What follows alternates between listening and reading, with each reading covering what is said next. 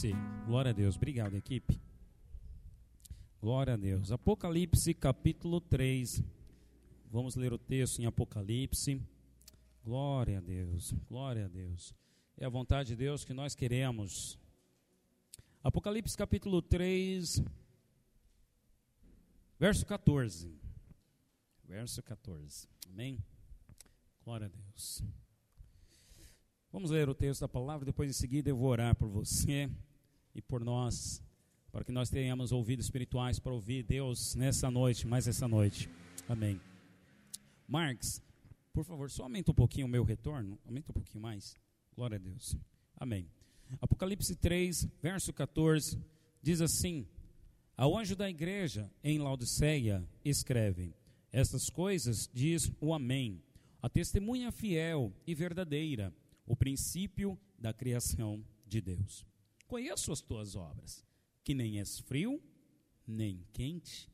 Quem dera fosses frio ou quente, assim, porque és morno e nem és quente, nem frio, estou a ponto de vomitar-te da minha boca. Pois dizes: Estou rico e abastado, e não preciso de coisa alguma, e nem sabes que tu és infeliz. Sim, miserável, pobre, cego e nu. Aconselho-te que de mim compres ouro refinado pelo fogo para te enriqueceres, vestiduras brancas para te vestires, a fim de que não seja manifesta a vergonha da tua nudez, e colírio para ungir os olhos, a fim de que vejas. Eu repreendo e disciplino, a quantos amo. Seja então, pois, zeloso e arrepende-te. Eis que estou à porta e bato. Se alguém ouvir a minha voz e abrir a porta, entrarei em sua casa e cearei com ele, e ele comigo. Ao vencedor, diga assim: ao vencedor. Uou, há uma recompensa ao vencedor. Dar-lhe-ei sentar-se comigo no meu trono, assim como também eu venci e me sentei com meu Pai no seu trono. Quem tem ouvidos, ouça o que o Espírito diz às igrejas. Amém. Permita eu orar por você agora, Pai, em nome de Jesus. Queremos, Senhor, ouvidos espirituais para ouvir o que o Senhor diz ao anjo da igreja. A mensagem, o anjo é o mensageiro. Oh Espírito Santo, o Senhor está aqui como mensageiro. Oh Senhor, para falar ao nosso coração. Que tenhamos ouvidos para ouvir o que o Senhor diz ao nosso coração nesta noite. Que a tua palavra seja lâmpada para os nossos pés. Que possamos perceber, ó Deus, a correção, a disciplina, a direção, o conselho, a inspiração do Senhor vinda dos céus por meio da tua palavra. Senhor, que haja sobre nós espírito de revelação e sabedoria, em nome de Jesus. Levante a sua mão e ore assim comigo, Pai, que haja sobre mim o espírito de revelação, de sabedoria e de entendimento, que haja sobre mim uma mente lúcida, clara e entendida, para a glória de Deus. Amém. Pode sentar, meus irmãos. Amém.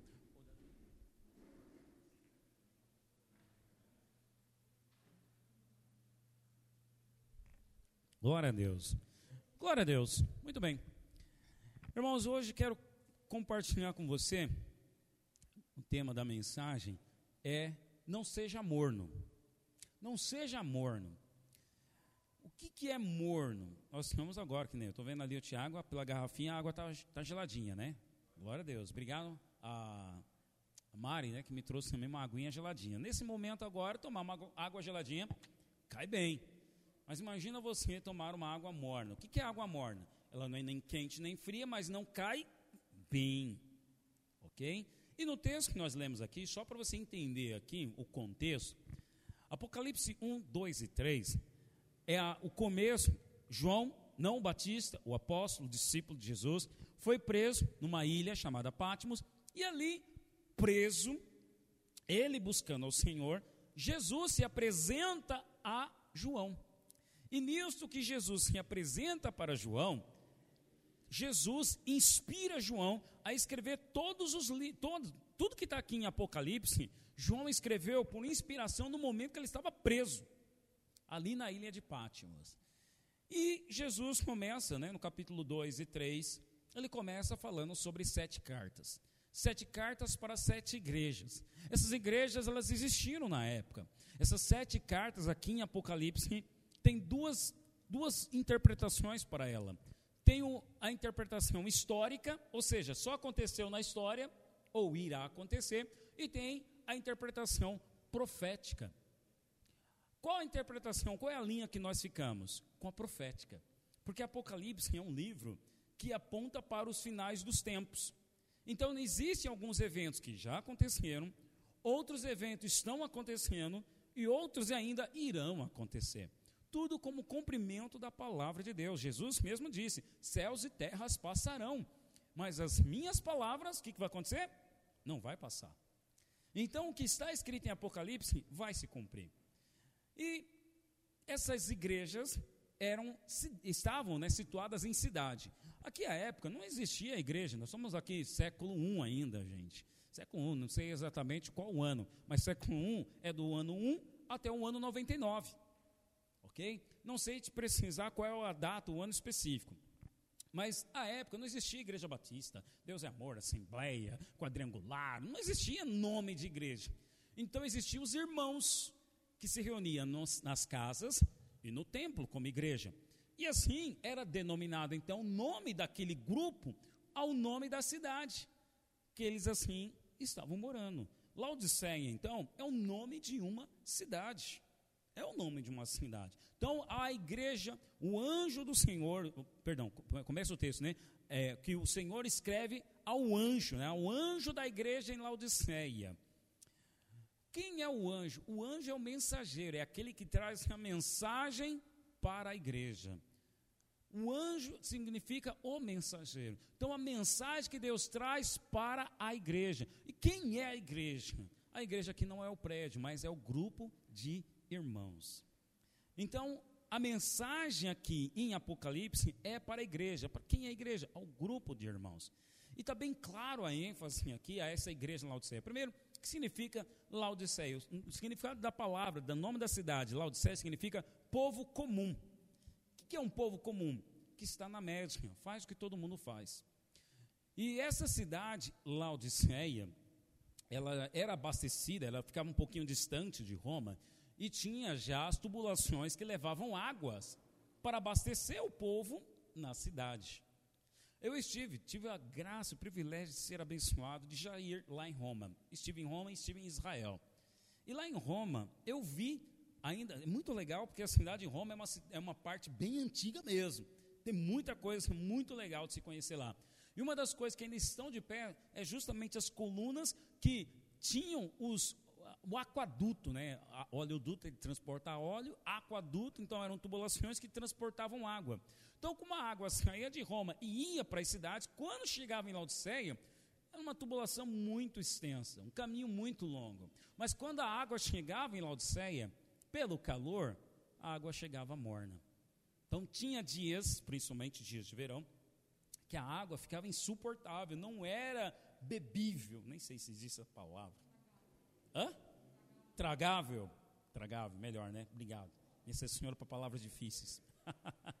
não era tragável. Então, dias, então existia uma estação, um momento, um ciclo que a água não era tragável. Era ruim de se beber mas era a água que tinha na cidade. Alguns se acostumavam com aquela água. É, o que fazer? É água que tem. Olha só, alguns se acostumavam. O que fazer? É água que tem. Mas outros não, se, não, não queriam aquela água e davam um jeito de a água não ficar morna. Ou seja, de sair do equilíbrio e partir para uma água fria ou quente. E Jesus está justamente liberando uma mensagem para que João escrevesse essa carta para esta igreja, porque o que, que estava acontecendo com essa igreja? Esta igreja se acostumou com o mover, se acostumou com o modo de buscar a Deus, com o modo de vida do sistema. Tem sete igrejas, são sete cartas. Hoje eu quero dar ênfase a essa específica, a Laodiceia. Então a mensagem é específica, é um povo que se acostumou. Não se incomoda mais porque a água está morna. E eu quero chamar sua atenção hoje, irmãos, para áreas da sua vida que talvez esteja morno, que você já acostumou, sabe? Tem áreas da sua vida que você precisa se levantar. Minha mãe diria assim: é bater na mesa e rodar baiana. O que, que, é isso? Minha mãe, minha mãe é, é, é Maria, viu? O nome da minha mãe. Parece que toda, toda a minha família do Piauí, né? Eu já falei isso aqui. Lá no Piauí parece que nascia menina, não tinha outro nome, era Maria. minha mãe chama Maria José, minha tia Maria Onete, a outra Maria dos Remédios, a outra Maria da Paz. Olha, é tudo Maria. Tudo Maria. Mas vamos voltar aqui para o assunto. Vamos lá. Minha mãe, gente, ela não leva desaforo para casa. Eu me lembro, ainda pequeno, nós morávamos num bairro aqui da Zona Leste, ali perto de Vila Alpina ainda, e eram várias casas no quintal. Minha mãe é baixinha, mas imagina aquelas baixinhas, tipo pincher, que não leva desaforo para casa. Essa era minha mãe. Eu me lembro uma vez, no quintal, então tinham várias casas, né? Na época chamava de cortiço, hoje chamam de condomínio. Na época era cortiço. Sabe o que eu estou falando, né? Sabem, né? Então, morei no cortiço. Aí, um dos vizinhos, não sei o que aconteceu, que fez alguma coisa lá na, na frente da nossa casa que minha mãe não gostou. Hum, para quê? Eu nunca vi meu pai, sabe, nervoso, brigando. Meu pai era um fleumático, calmo, sereno, tranquilo. Diz eu só posso se atrai. E é verdade, eu vi isso na vida dos meus pais. Mas minha mãe, rapaz, ela literalmente ela puxou a faca. Sério? Puxou a faca. Eu vi isso. Eu tenho essa lembrança de minha mãe pegando a faca e indo para cima do vizinho. Não era mulher, era um homem. Indo para cima do vizinho, por quê? Minha mãe não levava desaforo para casa. Então, minha mãe, diferente do meu pai, meu pai, não, deixa para lá, tranquilo, morno, equilibrado, tá bom. Existem momentos na nossa vida que nós temos que ser equilibrados. E é bom que tenha equilíbrio. Né? Porque já pensou você brigar por tudo? Você seria uma pessoa insuportável insociável. Existe insociável? Insociável. É? Mas, olha assim, ó, eu não estou fazendo um convite para você brigar por tudo. Mas o que, que eu quero dizer com esse exemplo da minha mãe? Minha mãe é o extremo. Ela não levava desaforo para casa. Por tudo ela brigava. Mas o que, que eu aprendi com ela? Aprendi o seguinte: a lição que eu quero justamente passar para você. Tem momentos que você não pode levar desaforo para casa. Você não pode aceitar algumas coisas na sua vida. Você tem que se levantar e você tem que mostrar o que você quer. No caso da minha mãe, né, nessas brigas que tinha de vizinho, era sempre coisa errada, irmão. Minha mãe era, era intolerante. Hoje ela está mais equilibrada, mas minha mãe era intolerante. Eu não estou dizendo para você ser intolerante, mas tem áreas da sua vida que você precisa ser intolerante. Eu vou falar algumas, alguns exemplos. Sua vida espiritual, sua vida profissional, você, como pessoa, peraí, eu não aceito mais né, as oportunidades passarem di, diante de mim e eu não, não me preparar. Mais um ano começa e eu falo que vou fazer inglês, não faço. Aí a oportunidade vai para o outro. Mais um ano passa e eu falo que vou fazer aquele curso para me aperfeiçoar e não faço. Estou acomodado. Tem áreas da sua vida que você, eu quero dizer, as portas só vão se abrir. Você só vai ver prosperidade na sua vida, em algumas áreas, se você se indignar. Agora, se você for morno, hum, fazer o quê, né? Vou dar a chance para mais um, para aquele lá, ó, o outro foi promovido. Ah, eu estou vendo o outro lá crescendo espiritualmente, eu, né? Fazer o quê? Eu sou daqui, da ZL. Não! Eu quero dizer para você que tem áreas que você não pode ser morno. Tem áreas que você precisa se indignar. Você precisa se posicionar. Ou você é quente, ou você é frio, mas não pode ser morno. Esse, é, essa é a mensagem desta carta para a igreja de Laodiceia. E como eu falei que a, a linha de interpretação que nós ficamos é a profética, aqui Jesus está dizendo que há um tempo, como eu disse, a água sendo levada pelo aquaduto, existia um tempo que ela chegava morna. Há um tempo, existem ciclos em que a igreja às vezes fica morna. Essa igreja específica ficou morna. Aqui na mensagem, o alvo de Jesus era a parte espiritual. Aqui eu quero que você se conecte a várias áreas da sua vida, mas a espiritual como centro, ok? A espiritual como centro. Está muito claro que Jesus aqui ele se apresenta. Primeiro, como que é a forma como ele se apresenta? É, acompanha aí comigo no verso 14. Se você puder aí, Marcos, projetar para mim também. Nós vamos indo, a mensagem vai seguindo, ela é expositiva, então ela vai seguindo os versículos, porque o que eu quero aqui passar para você é a interpretação desse texto. Então, primeiro é a forma como Jesus se apresenta. Essas coisas diz o Amém. Então, ele se apresenta como um Amém. Além de ser um Amém, ele é a testemunha fiel e verdadeira, o princípio da criação de Deus. Então, quando Jesus se apresenta como Amém, ele está se apresentando como o seguinte: olha, eu sou aquele que prometi e vou cumprir. O que, que é o Amém? É o assim seja. Como assim assim seja? Assim seja a vontade de Deus. Embora você esteja numa estação que você não está vendo flores e frutos, Deus prometeu, mas ainda vai se cumprir. Por isso ele se apresenta como amém. Porque o que, que leva uma pessoa às vezes a ser morno? O morno, às vezes, é chamado também de equilibrado, né? O que, que leva uma pessoa a ser morna? É ela não ver ainda os resultados acontecendo, é ela não ver as promessas de Deus acontecendo na vida dela. Então ela fica morna. Mas Jesus está dizendo: Eu sou amém. Eu sou assim seja. Deus prometeu, vai cumprir. Sou testemunha fiel e verdadeira, ou seja, eu sou testemunha de que Deus vai cumprir. Além de ser o amém, ou seja, que cumpre a promessa, além de ser testemunha de que Deus cumpre a promessa, ele se apresenta também como o princípio da criação de Deus. Em outras palavras, ele está apresentando para essa igreja, há um povo que se acostumou, quando ele se apresenta como o princípio da criação, ele está dizendo: Eu sou o princípio da criação. Em outras palavras, volte ao princípio do seu encontro com Deus. O princípio da criação. Deus criou o mundo, os céus e a terra.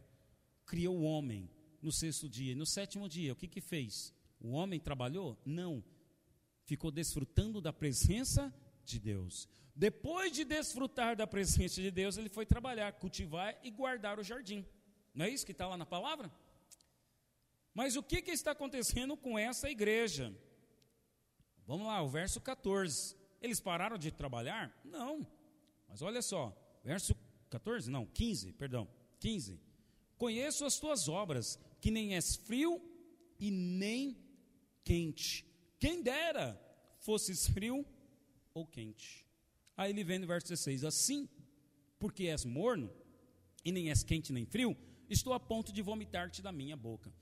Veja, Jesus se apresenta fazendo o povo se lembrar: olha, lembra que aquele que te chamou é o que prometeu e vai cumprir. Volte ao princípio da criação.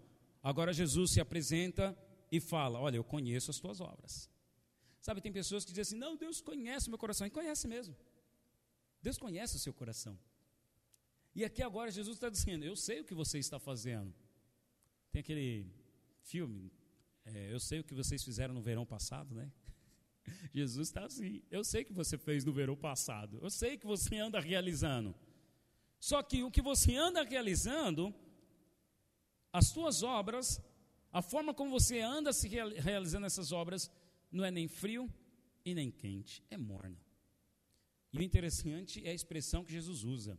Uma expressão que o povo conhecia, o povo da cidade de Laodiceia conhecia porque não é frio nem morno, ou porque não é frio nem quente, mas é morno, então eu estou a ponto de vomitar. Porque o povo de Laodiceia, quando tomava água morna, chegava a estação que a água, estação do verão, e a água vinha pelo aquaduto, então saía morna lá na, na, na bica, né? Então quando eles tomavam, acontecia o quê? De vomitar. Então eles estão entendendo a ilustração que Jesus está apresentando para eles. Ou seja, não serve. Apesar de você estar fazendo obras, não serve. Mas por que não serve? Porque é morno. Por que não serve? Porque você mesmo não, não, não, não se indigna com a situação que você está vivendo. Se acostumou. Se acostumou. E aqui na ênfase, Jesus está dizendo a questão espiritual. É a questão espiritual. Isso vai ser comprovado um pouquinho mais adiante. A ênfase de Jesus aqui é a questão espiritual. Porque a nossa vida é espiritual. As outras coisas são consequências. Se a minha vida espiritual não estiver bem, todas as outras coisas não vai bem também. Eu acho que você já deve ter percebido isso na sua vida. Quando você está bem espiritual, espiritualmente falando, você tem ideias, você realiza, você tem iniciativa, você tem ânimo para fazer, fazer as coisas. Isso é resultado, isso é fruto. Isso é fruto, é consequência de você estar se relacionando com o Senhor Jesus. Mas esse povo está fazendo as coisas, mas Jesus está dizendo, mas vocês são mornos, não serve para nada essas obras. Por quê? Porque vocês não estão, vocês se acostumaram com a situação que vocês estão vivendo. Se tornaram um povo comum.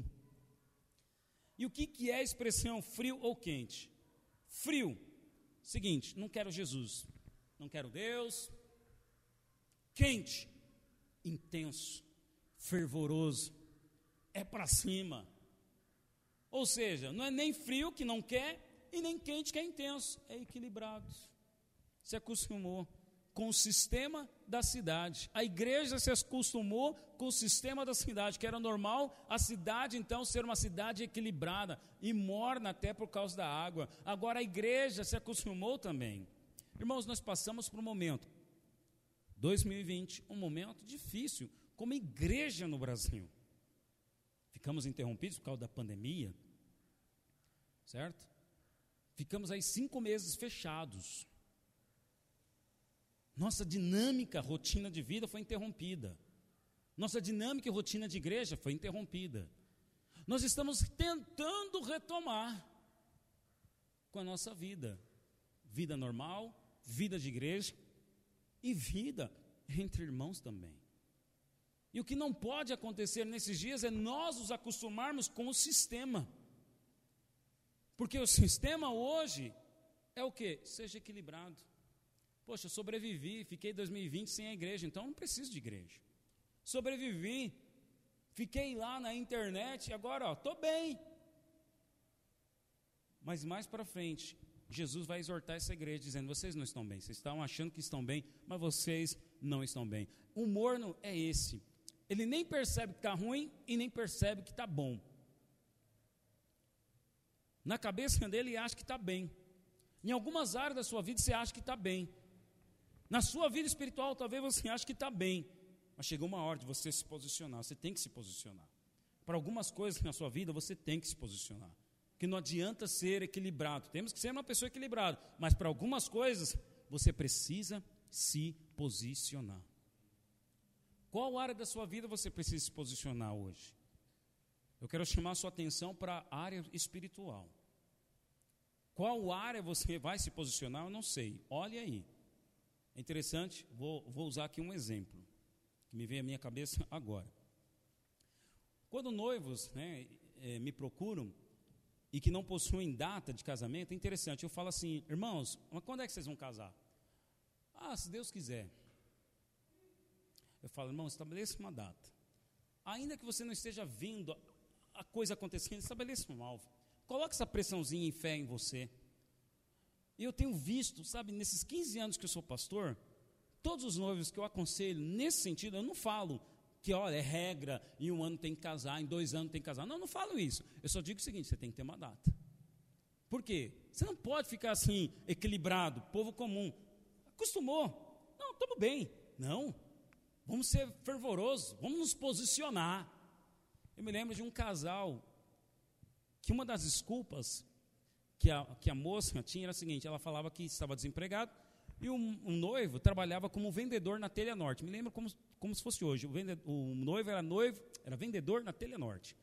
Aí eu falei para ele, falei para ele, que eu sempre penso que a posição tem que vir do homem. Falei para ele: olha, você não me procure mais se você ainda não tiver uma data. Não adianta ficar aqui aconselhando vocês. Não me procure se vocês ainda não têm um propósito. Porque a data é um propósito. Aí eles saíram, fui duro, mas eles saíram, e tem momentos que você precisa ser duro. Como eu falei, tem momentos que temos que posicionar. Aí eles se posicionaram, eles tomaram esse conselho meu, essa minha correção, como um ensino. Se posicionaram e o um milagre aconteceu, irmãos. Ele continuou trabalhando na Telenorte, mas ela, a moça, fazia faculdade de Relações Públicas, Comércio Exterior, perdão, Comércio Exterior. E ela apareceu uma oportunidade de emprego para ela trabalhar no Citibank como gerente de conta.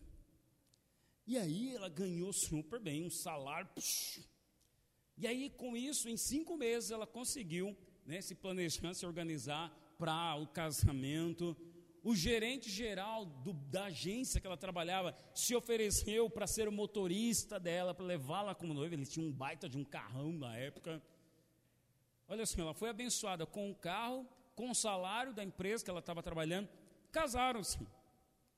Alugou uma casa e tal, uma casa pequena, dois cômodos, como, lembro como se fosse cozinha e um quarto. Mas aceitaram o desafio. Três meses depois, ela é demitida. Perdeu o emprego. E aí, poderia se voltar assim dizer: Pastor, está vendo? O senhor falou e agora? Mas não, eles entenderam a mensagem. Tem momentos, tem áreas da nossa vida que a gente não pode se acostumar, temos que nos posicionar. Ela se posicionou de comércio exterior, ela foi fazer pedagogia, aí entrou concursada no, no, na escola pública lá na cidade, em Mauá, que nós morávamos, que eu morava.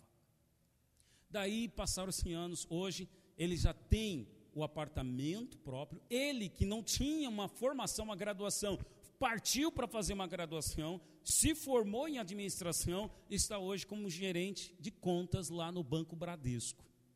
Quer dizer, muitas coisas já aconteceram no passar dos anos. Mas por que aconteceu? Porque eles se posicionaram. Não foram mornos. Se posicionaram. E glória a Deus, eu acho legal isso. Porque, como eu disse, tem áreas na nossa vida que a gente precisa se posicionar. Ele aqui e a Gabi, vou tomar como exemplo, me permitam, me procuraram e eu contei esse testemunho para eles. E eu perguntei, aí, quando é que vocês vão se casar? Pastor, ainda não sei, está difícil, estamos esperando apartamento e tal. Falei, irmãos, vocês precisam definir um alvo. Contei esse testemunho e falei, vocês precisam definir um alvo. A vida tem que ser com um propósito. Vocês precisam se indignar. Peraí, está difícil? Não, vamos se posicionar. E legal, hoje me trouxeram o convite, já estão aí com a data, né? Marcada, glória a Deus, me posicionaram. Tem tudo certo, planejado. Aí as coisas começaram a acontecer, né? Que a irmã da Gabi uma das, uma das coisas, quem vai casar sabe. Coloca no papel, meu, ah, daqui a 10 anos a gente veio de casar. Racionalmente é isso. Aí uma das coisas, é sonho de toda moça, ah, eu quero né, o vestido, eu quero a festa e tal. A irmã da Gabi né, ofereceu-se para pagar o buffet, não é isso, né? O lugar, o espaço lá. Pronto. Eu falei para eles, não foi isso? Falei, se posicionem, coloquem uma data e os milagres vão começar a acontecer primeiro milagre já aconteceu.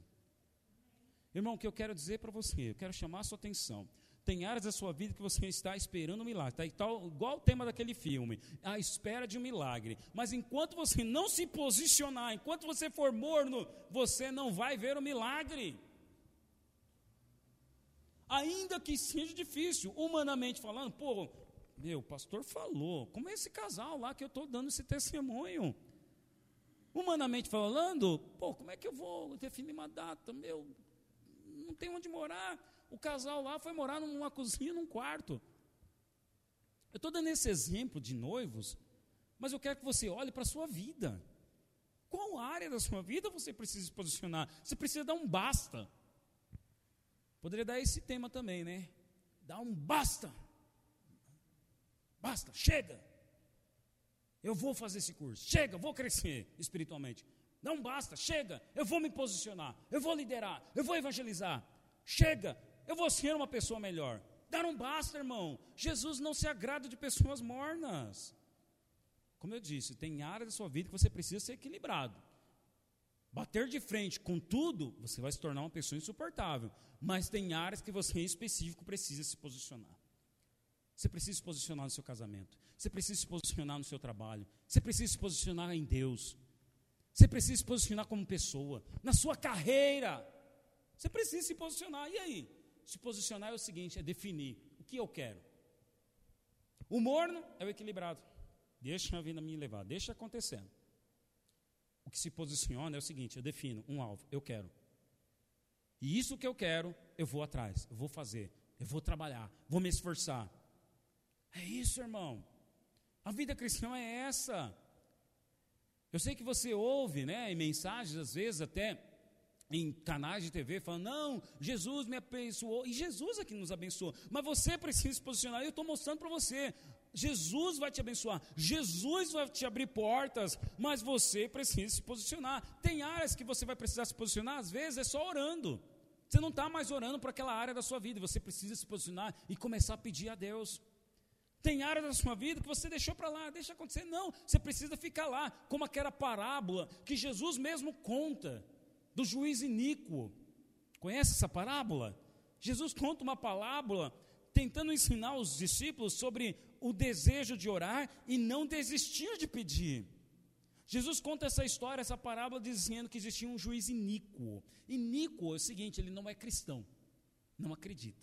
Mas tinha uma mulher na cidade que ela procurou esse juiz e ficou incomodando ele, incomodando, juiz, julga minha causa, por favor, juiz, julga minha causa. E esse homem, iníquo, incomodado com a mulher, decidiu: ah, tudo bem, eu vou julgar a sua causa. E aí Jesus conclui: veja, Jesus diz na parábola, Jesus diz assim: veja, nessa história, esse juiz, não sendo cristão, não sendo uma pessoa que cria, decidiu julgar essa, a causa dessa mulher pelo muito que ela persistiu. Muito mais vocês, ao orarem e ao pedir a Deus, não desista, porque o Pai que está nos céus está te ouvindo. Se posicione. Você parou de pedir. Você pedia a Deus, Deus, eu quero o Senhor na minha casa própria. Aí você parou de pedir, porque se acostumou. Deus, eu quero um emprego melhor. Aí parou de pedir, se acostumou. Você pedia a Deus, Deus, eu quero crescer espiritualmente, eu quero ver a minha célula crescendo. Aí parou de pedir, porque se acostumou e ficou morno. Nós precisamos nos posicionar. Primeiro, como espiritualmente. Talvez você está numa vida assim já normal. Se posicione, se posicione. Você está achando que está tudo bem, mas não está. Voltemos lá ao texto. Olha o texto lá, verso 17. Pois dizes: Estou rico e abastado, e não preciso de coisa alguma. E nem sabes, olha só, o povo se reconhe... achava que estava rico e abastado, mas Jesus repreende dizendo: Você não sabe, você é infeliz, sim, uau, miserável, pobre, cego e nu. Então o equilibrado acha que está bem assim. Jesus está dizendo: você não reconhece, você é um infeliz. Já pensou? É Jesus dizendo: você é um. Olha só, duas palavras fortes aqui que Jesus diz. Se eu virar para você e dizer assim: Oi, Kim, você é um infeliz, hein? O que, você entende? Se eu virar para você e falar assim: pô, Ô, Stephanie, você é uma miserável, hein? É isso que Jesus está dizendo. Olha as palavras duras que Jesus está usando para esse povo. Vocês são infelizes, miserável. Estão achando que tem alguma coisa, mas não tem nada. O morno, ele acha que está bem. Jesus está dizendo: não, não está bem, acorda. Acorda. Acorda para a sua vida espiritual. Acorda para essa área. Acorda, irmão. Só vai para frente aquele que é fervoroso, aquele que é intenso, aquele que quer alguma coisa. Se você não quer nada, também as oportunidades vão passar diante de você. Seja alguém que quer alguma coisa na vida, pelo amor de Deus. O que, que você quer? O que, que você quer como cristão? O que, que você quer para a sua família? O que, que você quer na sua carreira? Que, que você quer como pessoa? O que, que você quer, irmão? Defina um alvo para você. Sabe o que é viver uma vida com propósito? Viver uma vida com propósito é você ter alvos na vida. Estou trabalhando, qual é meu alvo? Estou no relacionamento, qual é meu alvo? Estou casado, tenho a minha família, qual é o meu alvo? Viver uma vida com propósito é ter alvos. É onde eu quero chegar. E onde eu quero chegar, vou definir, vou trabalhar para fazer acontecer. É um alvo. Eu em casa, minha esposa não pôde vir hoje, meu filho ainda não está bem, o mais novo, Cacá, não está 100% ainda. Nós temos um alvo, nós queremos fazer uma viagem o ano que vem. Um lugar assim que eu olho humanamente falando, não dá, mas é um alvo. É um alvo como família. Temos que ter alvo. Viver uma vida com propósito é ter alvos, é definir alvos. Eu aprendi isso comigo. Quando eu não tenho alvos assim na minha vida, eu fico perdido. A vida fica meio que sem sentido. E aí o que acontece? Um casamento sem alvo, sem algo definido. E alvo ali no casamento, você que é casado, eu estou dando um exemplo de viagem, uma férias. Pô, vou tirar uma férias, quero isso. Quero fazer essa viagem dos sonhos. Pô, legal. É um alvo. Mas se não tem, ah, chegou as férias. Ah, vou vender as minhas férias. Aí em outra, em outra ocasião viajo. Ou às vezes nem pensa, porque a rotina já tomou conta de você. Aí vão passando os anos, você vai vendendo suas férias, e vai passando um ano, vai passando os anos, vai passando os anos. Aí você vai olhar para o seu casamento, como é que está o casamento? Morno. Não, tem, não, tem, não está mais nem quente e nem frio. Você está entendendo o que eu estou falando, irmão? Eu estou tentando aplicar para áreas da sua vida. Estou tentando trazer aqui para a sua vida. Então defina alvos. Viver uma vida sem alvos é viver uma vida sem propósito. Viver uma vida sem propósito é viver uma vida sem sentido. Não vida, não viva uma vida sem sentido. Como cristão, qual é o seu alvo? Não deixe a mornidão alcançar sua vida espiritual também. Porque o crente morno que acha, né? O que acha que é rico, o que acha que é abastado, Jesus está falando, é infeliz, miserável, pobre, cego e nu. Então ele se torna uma pessoa até, ele se torna uma pessoa do quase. Sabe o que é o morno? É a pessoa do quase. Neste ano vou fazer inglês. Quase fez. Fez a matrícula, mas não começou. Neste ano vou fazer academia. Quase fez. Passou em frente. Neste ano vou fazer esse curso, quase fez. Neste ano vou ler mais, quase leu, comprou um livro, mas não continuou a disciplina de leitura. Neste ano eu vou orar mais. Neste ano eu vou fazer a minha dieta. Neste ano eu vou acordar mais cedo. E é quase, sempre fica assim, é o crente do quase. O mornidão é o crente do quase. Não, nesse ano a gente viaja. E passa mais um ano. Não, nesse ano eu começo agora, agora eu come... e sempre assim, esse ano, não espera a virada do ano não, irmão, começa amanhã, faz agora, defina agora o alvo para amanhã. Não espera a virada do ano, 2022, é, 22, né? 2022, ainda tá, falta alguns meses. Não espere a sua vida. Jesus tem uma vida abundante, defina hoje. Qual é o seu alvo? O que você quer para a sua vida? Que você quer. Achei legal, né? glória a Deus. Eu louvo a Deus, a Tati, né? Está liderando o louvor. E se despertaram. Peraí, gente, vamos orar, vamos jejuar, vamos buscar em Deus um alvo, um propósito para nossa equipe, para nós como pessoa. Pô, que legal! Não entraram na mornidão. O que é mornidão? Ah, tem essas músicas, vamos ensaiar, vamos tocar e vamos domingo. Todo domingo vai assim, vai passando semana e vai isso, vai acontecendo. Nós precisamos nos posicionar como célula, como igreja. Mais um domingo, vai entrar mais uma semana, ah, domingo que vem eu volto de novo. Tá, mas e aí, qual é o seu alvo? Não evangeliza mais, não convida mais ninguém para vir à célula, não fala de Jesus para mais ninguém. Mornou, está equilibrado. Jesus não se agrada de crente morno e acha que está bem, mas não está. A nossa vida espiritual não está. Não está. Precisamos, primeiro, Jesus diz: não, você precisa reconhecer, tu é cego. Então, tomar a iniciativa, se posicionar, começa partindo de você. Você precisa reconhecer, poxa, eu estou cego e nu. Aí Jesus vem né, dizendo, verso 18: quais são os remédios se posicionar, mas Jesus dá aqui a direção. Verso 18, é interessante que a palavra está aconselho-te. Ou seja, não é um mandamento, não é uma ordem, é um conselho. Aconselho-te que de mim compres ouro refinado pelo fogo para te enriqueceres, vestiduras brancas para te vestires, a fim de que não seja manifesta a vergonha da tua nudez, e colírio para ungir os olhos, a fim de que vejas. Eu repreendo e disciplino a quantos amo. Sê, pois, zeloso e arrependa-te. Então Jesus dá o caminho. Olha, eu estou aconselhando você. Compre, olha os objetos. Cadê? Ouro refinado. O que, que é o ouro? Na Bíblia, ouro é a presença de Deus. Ouro custa caro. É? Os noivos aí, quem vai casar, Sabe, cada quilate, cada grama custa caro. Então, ou seja, uma coisa é eu usar uma aliança, é, como é que chama quando ela não é original? Banhado, obrigado. Uma coisa é usar uma banhado, outra coisa é ela ouro maciço, é um outro valor. E Jesus está falando de ouro refinado, ou seja, maciço. O que significa isso? Pague um preço. Primeiro preço que você tem que pagar. Olha só, primeiro preço que você tem que pagar é pelo ouro.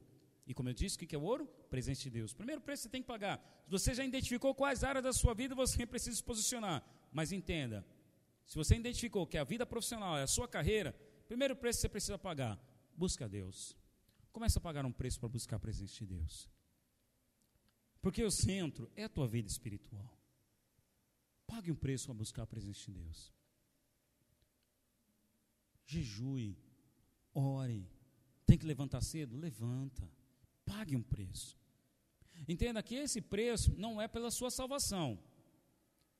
Entenda que eu jejuo não para Deus ficar mais perto de mim. Jesus já está habitando em você. O fato aqui de pagar o preço é para você resplandecer o brilho desse ouro. À medida que eu jejuo, ou seja, eu quebro as cascas da minha alma, eu permito a minha alma ser transformada e Jesus aparecer cada vez mais através do meu caráter, através de mim. E quanto mais eu tiver a presença de Deus, quanto mais eu for cheio de Deus, o favor dele vai estar sobre mim. Portas vão se abrir, coisas vão acontecer que você, pô, me explica, como é que você faz isso? Não sei, não sei, aconteceu. Quando você não tem uma explicação lógica, clara, para dizer ou justificar algo, é só é Deus. É o favor de Deus. É o favor de Deus. Então, o primeiro preço, pague o preço. Aí ele vem, vestiduras brancas para te vestires, a fim de que não seja manifesta a tua vergonha e colírio para os teus olhos. Vestiduras. As vestes aqui são comportamento. Muda suas vestes. E não é veste roupa aqui literal, não é roupa aqui, ó. Não, é comportamento, a forma como você se comporta, mude o seu comportamento. Para de ser morno. Vestiduras brancas fala de vestes de santidade, atos de justiça. Deixe o seu comportamento ser transformado para você agir como Cristo age. Colírio para os olhos. É o seguinte, tem, é como Jesus chamava a atenção dos fariseus: vocês têm olhos, mas não veem, têm ouvidos, mas não ouvem. Ou seja, é pedir revelação de Deus. Uma coisa é eu ler na Bíblia, Jesus me ama. Outra coisa é eu ter revelação que Ele me ama. Quando eu tenho revelação que Ele me ama, o medo não toma conta de mim. A paz vem sobre mim, a ansiedade, eu sei que está batendo na porta, mas eu busco a Deus sabendo que Ele me ama, encontro forças para vencer esse medo, essa ansiedade, né, a angústia da minha alma, a situação que eu estou vivendo, encontro força nele. Revelação. Colírio nos olhos é revelação. E aí ele diz no verso 19: Eu repreendo e disciplino quanto amo, repre, reconheça. Tem portas que estão fechadas sobre você, tem situações que estão acontecendo com você não é só porque você está morno, mas é também porque o Senhor está te repreendendo. E se Ele está te repreendendo, corrigindo, é porque Ele te ama. Bem-aventurado é ser corrigido pelo Senhor. Bem-aventurado é receber um puxão de orelha de Deus. E o que pode ser uma repreensão do Senhor? O que pode ser? Uma situação de vexame, algo seu que é exposto, uma porta que se fecha, algo que você perde, uma oportunidade que passa, e aí você fica, poxa, se eu tivesse. Pois é, o Senhor está mostrando para você, mas você não fez, então Ele está te repreendendo. Você fica lamentando. São situações que o Senhor mesmo usa então para nos repreender. E aí ele finaliza: olha, seja zeloso e arrependa, ou seja, muda a sua forma de pensar. Arrependimento, olha só, algumas pessoas interpretam arrependimento como assim: ah, eu antes fazia isso, agora não vou fazer mais. Não, arrependimento é você se render e deixar ser levado pelo Senhor. Nessa semana, dando aula no CME, eu usei a história do, da parábola das 100 ovelhas que Jesus conta. O que é a parábola das 100 ovelhas? Tinham 100 ovelhas, mas uma se desgarrou.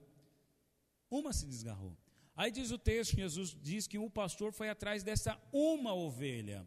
Mas no texto diz que o pastor pegou essa ovelha, pôs nos ombros e voltou para o aprisco, junto às 99. E aí Jesus conta: mais vale um pecador que se arrepende do que 99 justos. E a festa nos céus por um pecador que se arrepende. E aí eu perguntei aos meus alunos: onde está o arrependimento da ovelha aqui? Ela disse alguma coisa? Bé. Não, isso, isso é ovelha? Não, né? Isso é bode, né? Ixi. Ah, sei lá. A ovelha não falou nada. A ovelha não falou nada. Tá bom, pastor, eu me arrependo porque eu fugi. Qual foi a postura? Porque às vezes, irmão, a gente interpreta assim, e às vezes você se engana, você se sabota. Você reconhece algo na sua vida que você precisa mudar, você chora, aí você diz para você mesmo, aí você fica se sabotando, aí o diabo fica usando essa situação que você sabota como culpa. Aí vem lá o culto de ceia, aí você fala, Deus, não, Senhor, agora eu prometo, eu faço uma aliança com o Senhor, eu não vou mais ser preguiçoso.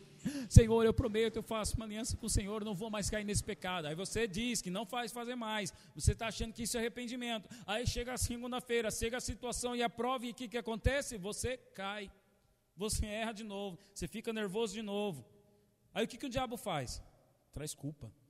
Poxa, está difícil, não estou conseguindo. Aí na culpa, o que, que acontece? Você entra no equilíbrio, na mornidão.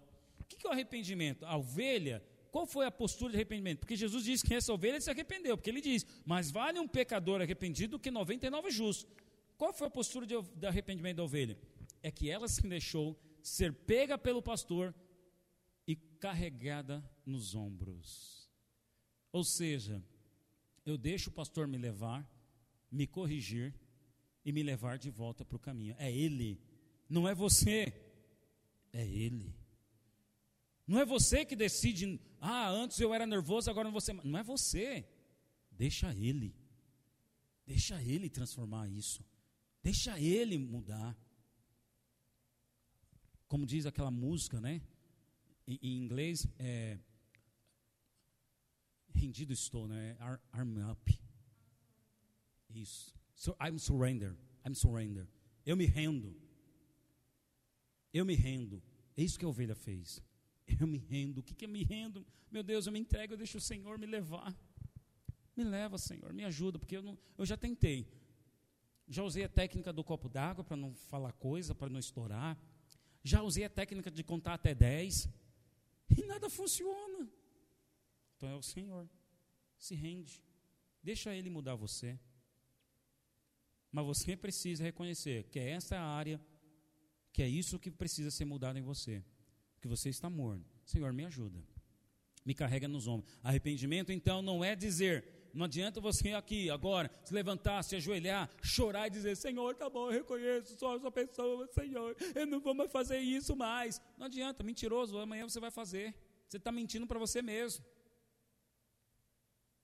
Quer ser, quer ser autêntico, verdadeiro com o Senhor? Diga: Senhor, eu não consigo me ajuda, que amanhã eu vou cair de novo. Me ajuda, Senhor, porque eu sou nervoso. Eu tentei do meu jeito, mas não consegui. Me ajuda, se renda. E aí, Jesus finaliza os últimos versos. Eis que estou à porta e bato. Se alguém ouvir a minha voz, me abrir a porta, entrarei em sua casa e cearei com ele e ele comigo. É interessante que Jesus se apresenta dizendo: Estou do lado de fora. Não estou mais no seu coração. Deixa eu entrar. Deixa eu entrar e governar de novo. Deixa eu entrar e te orientar de novo. Não é um texto, nós usamos esse texto para evangelizar, mas Jesus não está do lado de fora do coração do não ímpio. Aqui não é um texto de evangelismo, apesar de usarmos para evangelizar. Aqui é um texto para a igreja. Jesus não é mais o centro. Qualquer outra coisa governa a minha vida: dinheiro, entretenimento, relacionamento, trabalho, mas não é mais o Senhor. E Jesus está dizendo, sendo educado, toque, toque, toque, toque. Deixa eu entrar. Volte à comunhão comigo. E aí ele diz, como recompensa ao vencedor. Todas as recompensas para cada uma dessas igrejas ele chama ao vencedor. O que é o vencedor?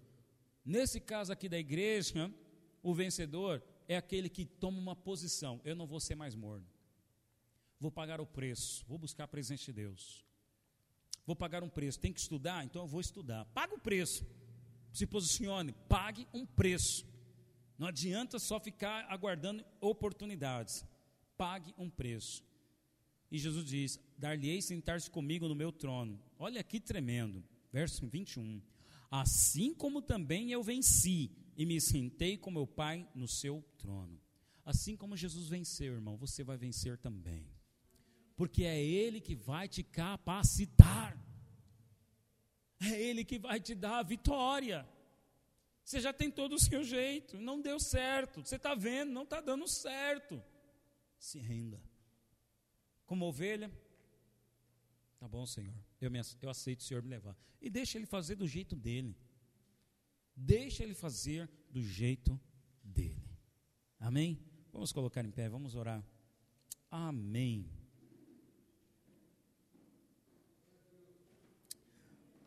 O texto termina dizendo: Quem tem ouvidos, ouça o que o Espírito diz à igreja. O que o Espírito diz? Toma uma posição, dê um basta, pague um preço, pague um preço para melhorar na sua carreira, vai ler um livro, vai estudar, vai fazer aquela graduação, aquela pós-graduação, sei lá, a área que você tiver na sua vida, começa dando um basta, pague um preço. Pague o preço. Amém? Coloque a mão no seu coração, feche os seus olhos, permita eu orar por você agora. Durante a mensagem, eu sei que Deus foi falando ao seu coração. E na sua mente, na sua memória, áreas, áreas surgiram situações que você se identificou com o que eu falava, vieram na sua mente.